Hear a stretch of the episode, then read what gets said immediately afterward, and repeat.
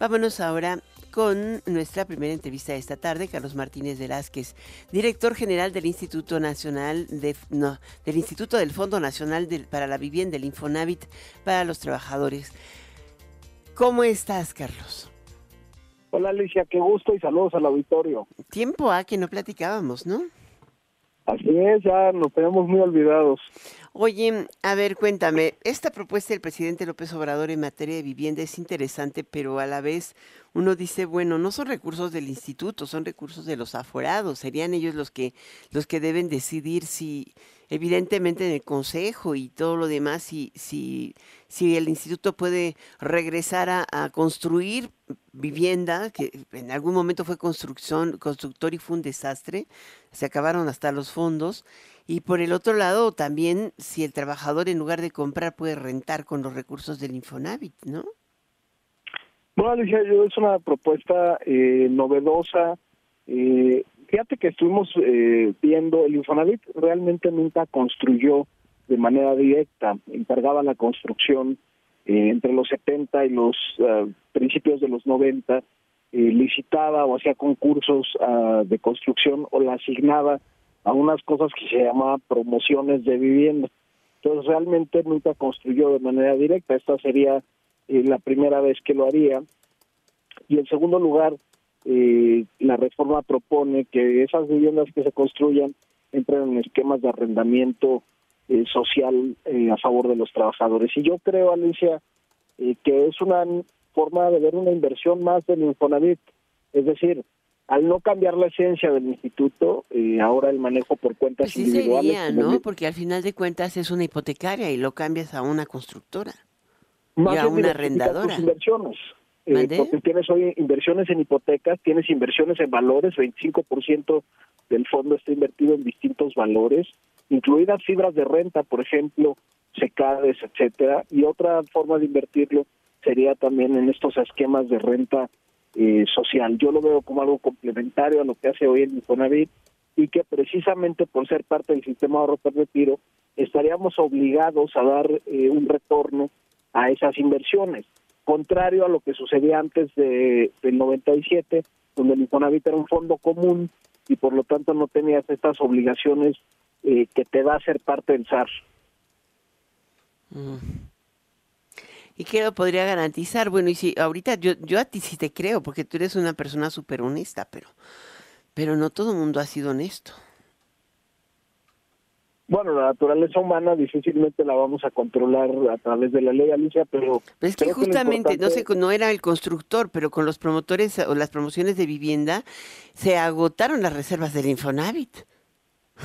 Bueno, el 97 fue un año, el, el año más complicado financiero del Infonavit fue precisamente en el 97, eh, donde tuvo que tener una intervención fuerte de la Secretaría de Hacienda. No, pero creo que ya estamos en otro tiempo y tenemos unas finanzas sanas y sólidas como para invertir en esto. Pero ¿tendrían experiencia? ¿Tendrían que desarrollar una constructora y una arrendadora? Yo creo que se puede, eso se podría reglamentar en la parte de la legislación secundaria y se podrían buscar esquemas de participación con públicos o privados eh, para poder hacer esquemas tan viables. Yo creo que lo más importante es que la vivienda que haga el Infonavit sea vivienda que se necesite, eh, proyectos que tengan sentido, ya sea el desarrollo industrial urbano de una ciudad, eh, y que tengan rentabilidad a favor de los trabajadores. Si no cumplen esas condiciones, pues puedes tener la facultad en la ley y no ejercerla, pero siempre se, se vuelve, eh, al tenerla, se vuelve una presión competitiva en el mercado. Porque si tú puedes incidir, eh, por ejemplo, el costo de financiamiento, hoy un constructor tiene que salirse a financiar al mercado a tasas del 25%. El Infonavit tiene un costo de fondeo sintético porque tiene que pagar rendimiento a los ahorradores, pero ese costo de fondeo es menor al que enfrentan los constructores. Entonces creo que eh, tener la, posibilidad de hacerlo, eh, si lo haces bien, pues puede tener ventajas y puede redundar en beneficios incluso para los privados. ¿Y por qué entonces no fondear la construcción de vivienda? Y supervisarla, que el tema es ese. O sea, les acabaron dando licencia para invertir en, en, la tierra de nadie, ¿no? Y decían que se necesitaba ahí. Exacto, digo, lo hemos platicado muchas veces tú y yo, Alicia, tenemos un chorro de viviendas abandonadas precisamente porque construyeron en las periferias sin servicios ni nada, ¿no? Entonces creo que los extremos de cualquier modelo son malos y se tendría que buscar algo que tuviera sentido eh, para los trabajadores y como tú bien lo decías al principio, se tiene que asegurar siempre el retorno a favor del ahorrador. Sería como ponerle este candado que le pusieron a las Afores, ¿no? Me tienes que entregar un rendimiento de al menos 2% real. Exacto, bueno, nosotros en tener un superadministrador y un vigilante del administrador y un, un sistema de vigilancia brutal, porque la verdad es que sí ha habido mucha corrupción. La, la tercera, a ver, si tú construyes así, Carlos, estamos platicando con Carlos Martínez, el director del Infonavit, si, si fuera el caso, esta oferta de vivienda bajaría los costos de las rentas, bajaría los costos de la vivienda en México que están disparadísimos? Yo te diría, Alicia, que los proyectos que se hagan, nosotros tendríamos una ventaja, tenemos menores costos financieros para desarrollar y por lo tanto podría haber vivienda más asequible. Pero creo que lo importante es la posibilidad de la renta. Eh, la reforma que se está proponiendo, eh, el esquema de arrendamiento viene controlado a máximo 30% del salario del trabajador y creo que si habría trabajadores que no cuenten con la capacidad de comprar una casa de 700, 800 mil pesos, pero que sí podrían soportar un descuento del 30% y acceder a una vivienda en arrendamiento. Eso me parece también muy interesante porque se abre un derecho adicional eh, del trabajador y el Infonavit como un fondo a largo plazo puede, puede esperar rendimientos a más largo plazo que a lo mejor una constructora privada que desea rendimientos al primer año.